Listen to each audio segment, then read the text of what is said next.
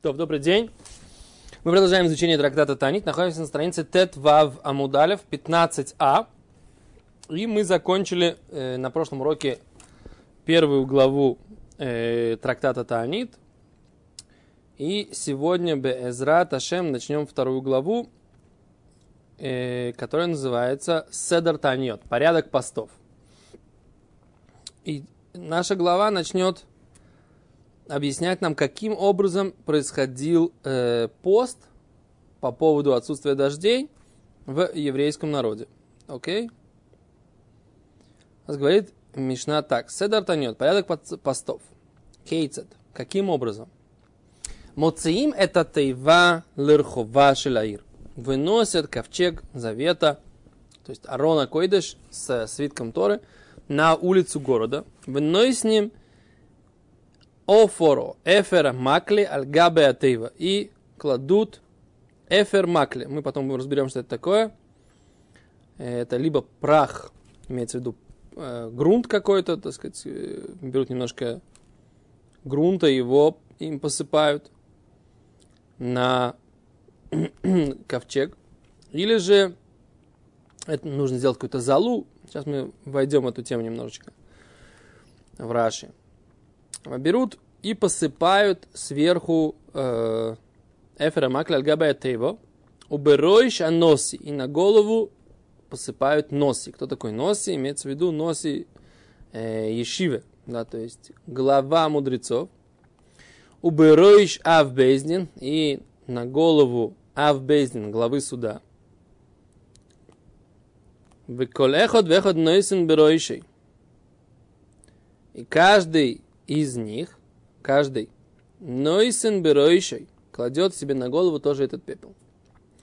А зокен шебоем, старейшина, который среди них, самый старый, самый старый имеется в виду не по возрасту, а скорее всего имеется в виду самый уважаемый мудрец, а зокен шебоем, оймер лифнем диврей кибушим, говорит перед ними слова кибушим. Что такое кибушим? У нас это называется диврей мусор, да, слова э, увещевания, слова какие-то тохаха, да, какие-то... Но кибушим это то, что захватывает. Да? То есть нужно сказать что-то, что захватывает. Дивры кибушин. Так. И Мишна приводит, какие, например, слова говорит Зокинчмин. Ахейну, братья наши, братьям Неймар Банчи Нинве не сказано про жителей города Ниневия, да? Ваяр Элоким Цаком Танисом увидел Всевышний их мешок и их пост. Такого не написано.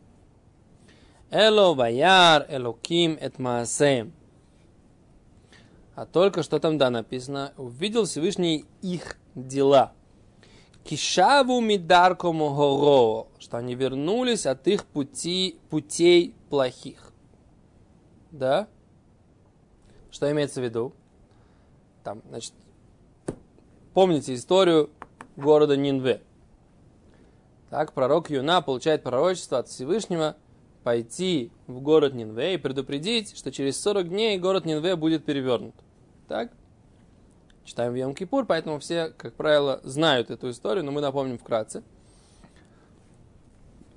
И пророк Йона начинает убегать от Всевышнего, не желая пророчествовать, пророчествовать это э, послание жителям города Нинве от Всевышнего. Почему он не желает?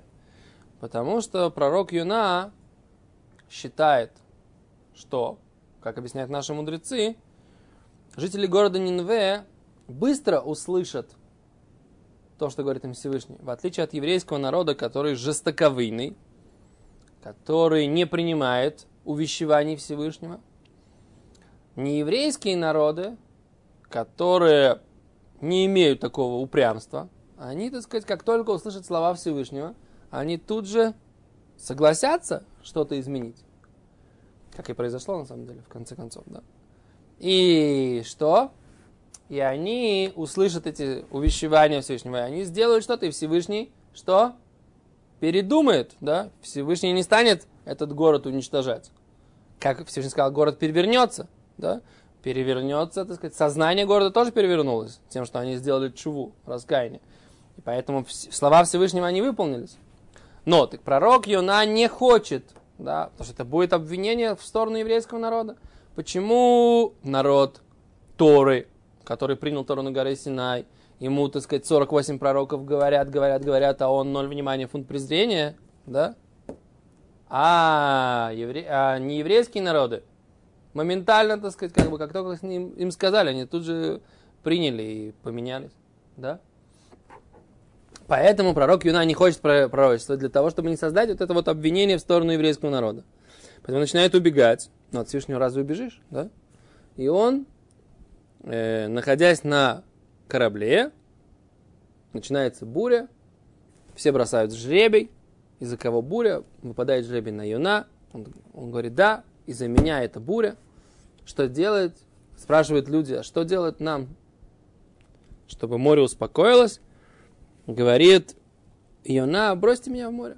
Говорит, как? Оказывается, честные прямые люди, они не хотят, как мы, так сказать, убьем живого человека, бросим его в море.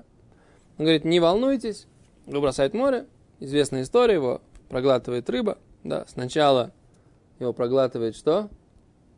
Самка, да, ему очень тесно, потому что у нее там много икры, и Потом, так сказать, как бы его выплевывает она в поцелуе, Мидраш, к самцу, и там у него, так сказать, просто какое-то более-менее свободное пространство, и там он, так сказать, какое-то время находится и молится Всевышнему, чтобы его Всевышний спас из этого состояния, он его выплевывает, и что? И его э, выходит на берег моря, у него есть, Равыцах Зильбрет рассказывал, поражение от желудочного сока, он тяжело страдает, прикрывается от солнца. Поскольку лучи солнца разъедают его рану, прикрывается от солнца э, каким-то шатром.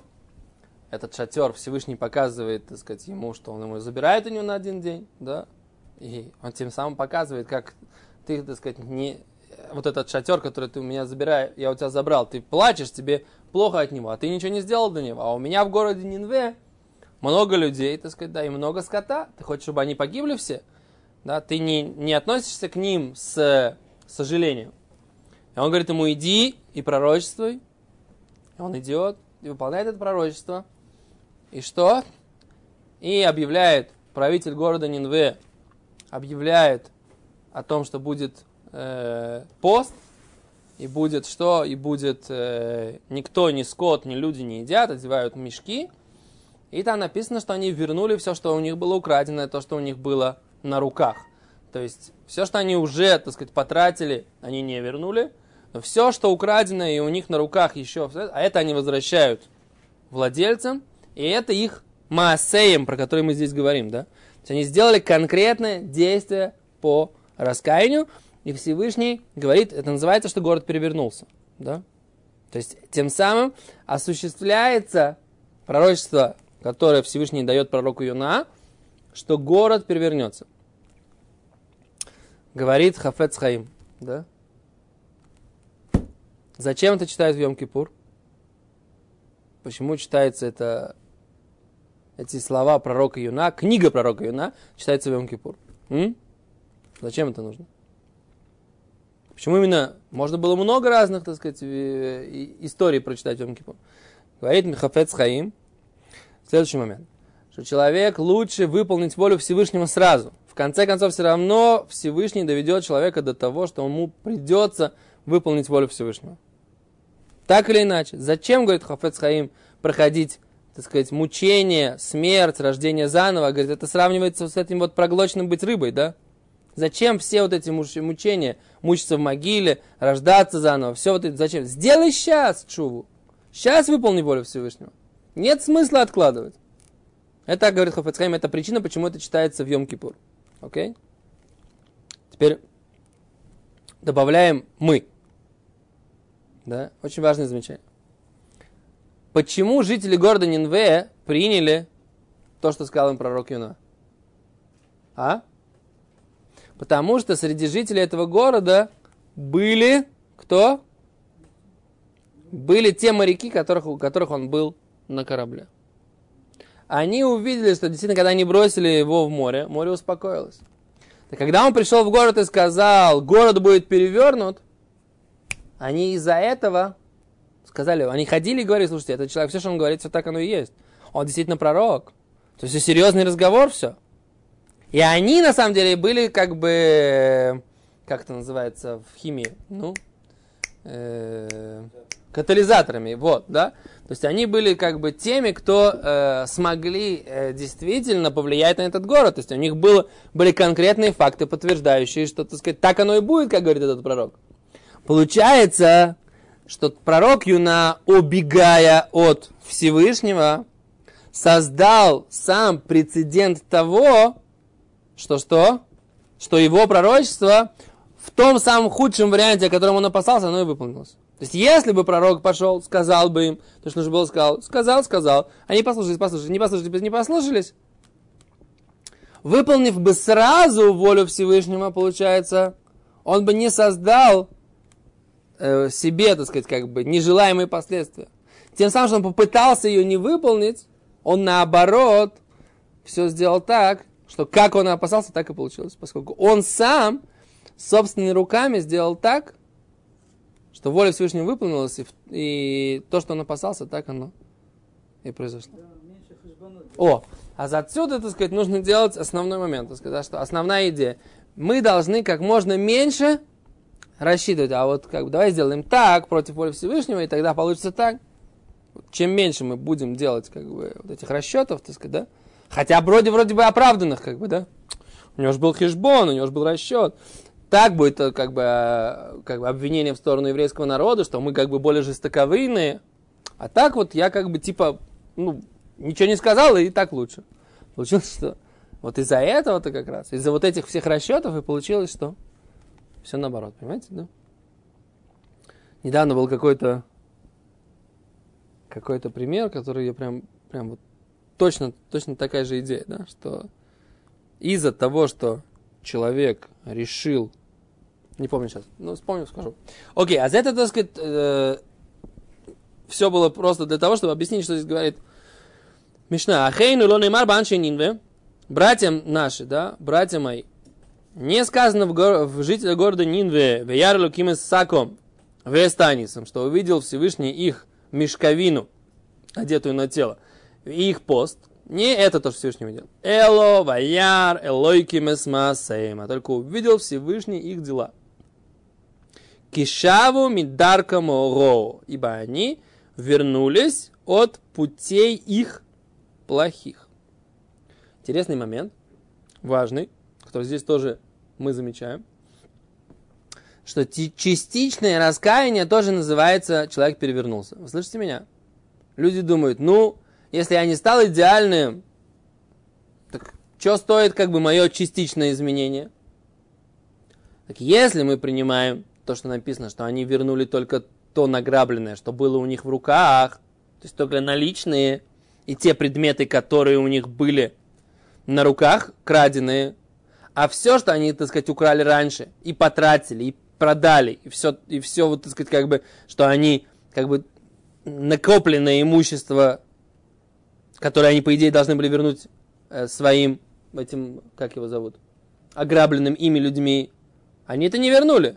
Только они остались так, как бы быть должны, что называется, да, за это, за прошлые воровства. Так? Все равно, то, что они вернули, хотя бы то, что у них было в руках, это уже называется, что они сделали какое-то дело. И это уже называется, что город перевернулся. Это называется, что этого достаточно для того, чтобы... Что? Для того, чтобы гнев Всевышнего на этот город не пролился. Понимаете? Это на самом деле важный момент. В Илхас Чува Рамбама, Рамбам, есть там такое, у Рамбама есть такое определение. Чува как трис, как щит, лифнея пуранут. Есть такое понятие. Чува как, как щит, который защищает от возмездия.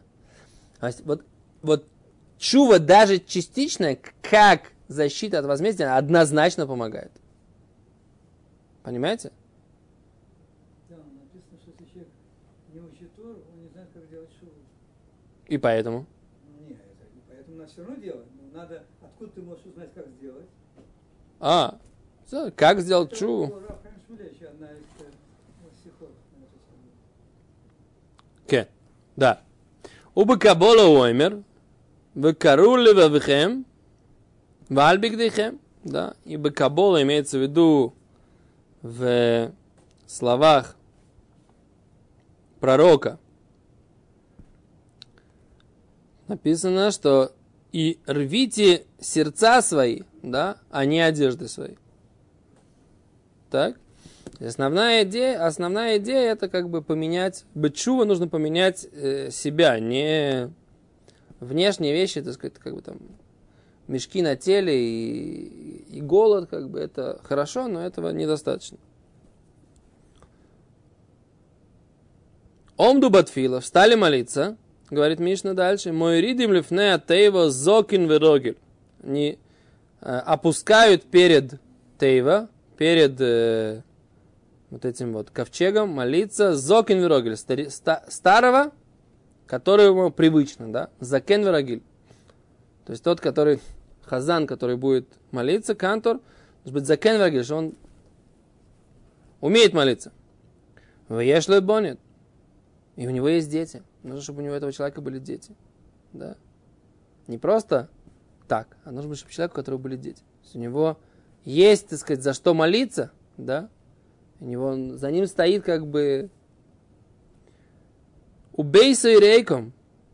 И нужно, чтобы был дом у него пустой.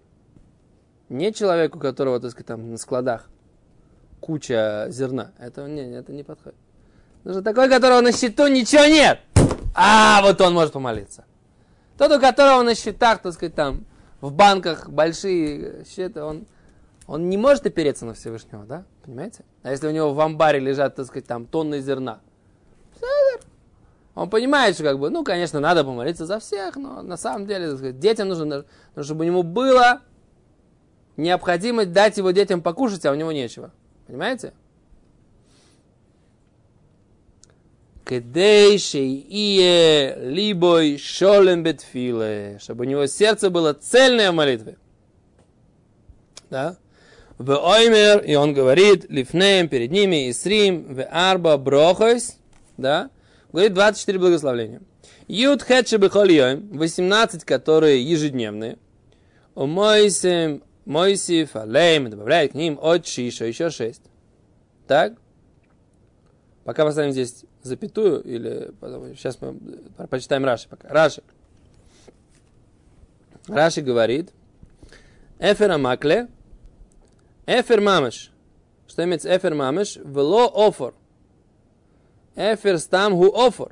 כשם שאופור קורוי אפר, דכתיב מעפר שריפת החטות, כך אופור קורוי אפר, סתם. היינו דקתני אפר מקלה, אפר שריפו. Тут вопрос, на самом деле, слово есть слово офер и слово эфер на иврите, да? В чем разница?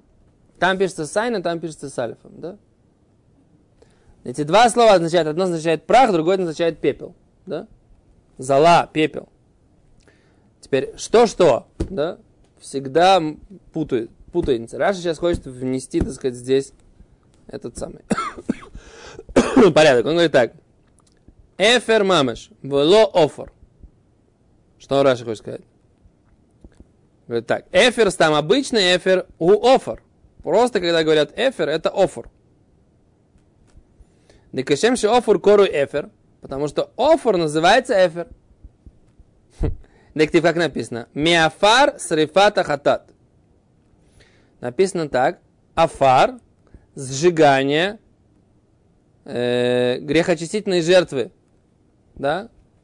берем корову, сжигаем ее, да, красную, и берем миафар с рифата хатат, из пепла, да, афар с рифата хатат, как офор коруй эфер. То есть мы говорим, что эфер коруй офор, да, прах, да, золы, да, он называется прах земной. Вот что Раша хочет сказать. Потому что он говорит, возьмите из праха сожжения жертвы всесожжения, жертвы грехочистительной. Почему он называет это прах?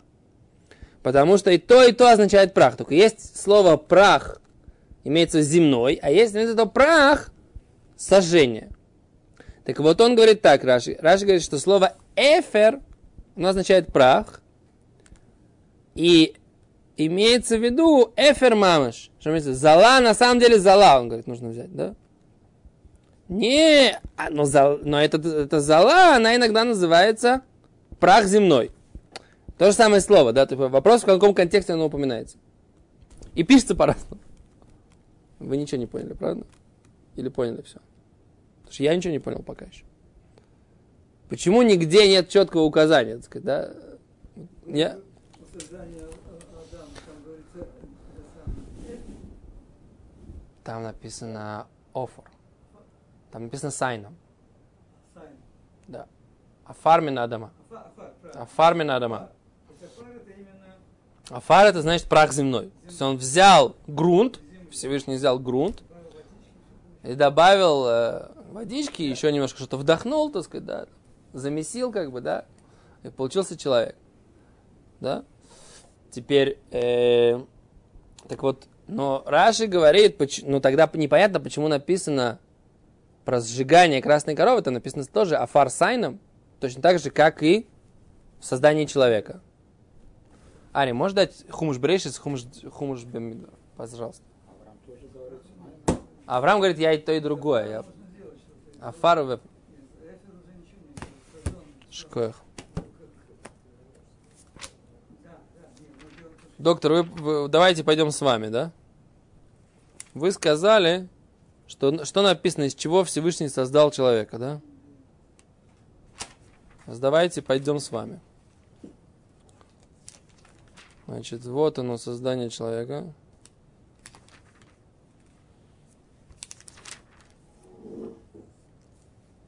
о. Ваицер Ашем Элоким Эсаодом Офор Мин Хаодом Сайном. Афар Мин Адама. Сайном. То есть получается так, значит, земной прах, да? Афар Мин Адама. Прах из земли. То есть слово афар, оно означает прах. Оно означает вот эта вот какая-то структура, да? Грунтовая, да? Но какая-то такая. Так она может быть так Раши, он хочет по- понять разницу. Сказать, так, афар это получается земной прах, да? А, а эфер с алифом, это получается сожженный.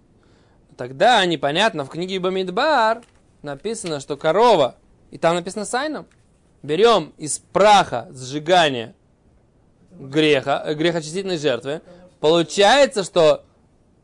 Как, как это понять? Афар из красной коровы. Да. Дальше афар лемасе. Этот афар, который ну, сожженное что-то, ну там деревья, деревья, костер для чего, он, он ни для чего, он с ним ничего не сделает. Он, может, поэтому? А Раши здесь говорит так, что на самом деле это означает, что зала иногда называется тоже прах. Это то, что он хочет сказать. Что зала, она тоже называется в Торе словом э, עפר. Да? עפר. Хоть и с алефом, но... С айн. А, все равно. А, Да. да. Зала с алефом, зала с алефом, пепел, иногда называется словом с айном, которое означает прах, да, и в контексте рождения человека она называется прах земной. Но здесь же, да, Раши хочет сказать, что они берут залу, да, и залой, не как я сначала объяснил, да, залой они себе, так сказать, кладут на голову, залой. Говорит, а эфер мамыш, вылофор, и не прах, да, несмотря на то, что кишем ше офор кору, э, э, эфер кору офор, иногда зала называется прахом, да, как написано, возьмет он из праха сжигания животного. Иногда бывает, что офор, то есть прах земли, да, он тоже называется эфер. Да. Опять же, ну, если это и то, и то прах, то все понятно. Есть структура, которая такая сыпучая, да. Иногда это прах, который создан как, как про- продукт сжигания, продукт горения. А иногда это, это как бы земля, это грунт, который взяли. И то, что Граши говорит, «Вахайну диктани эфер макли, эфер с рейфа». Маза эфер макли, говорит, это сожженный эфер, прах сожжения. Но если бы, говорит Раши, было написано просто эфер, не эфер макле, мы бы думали, что это прах имеется в виду землей.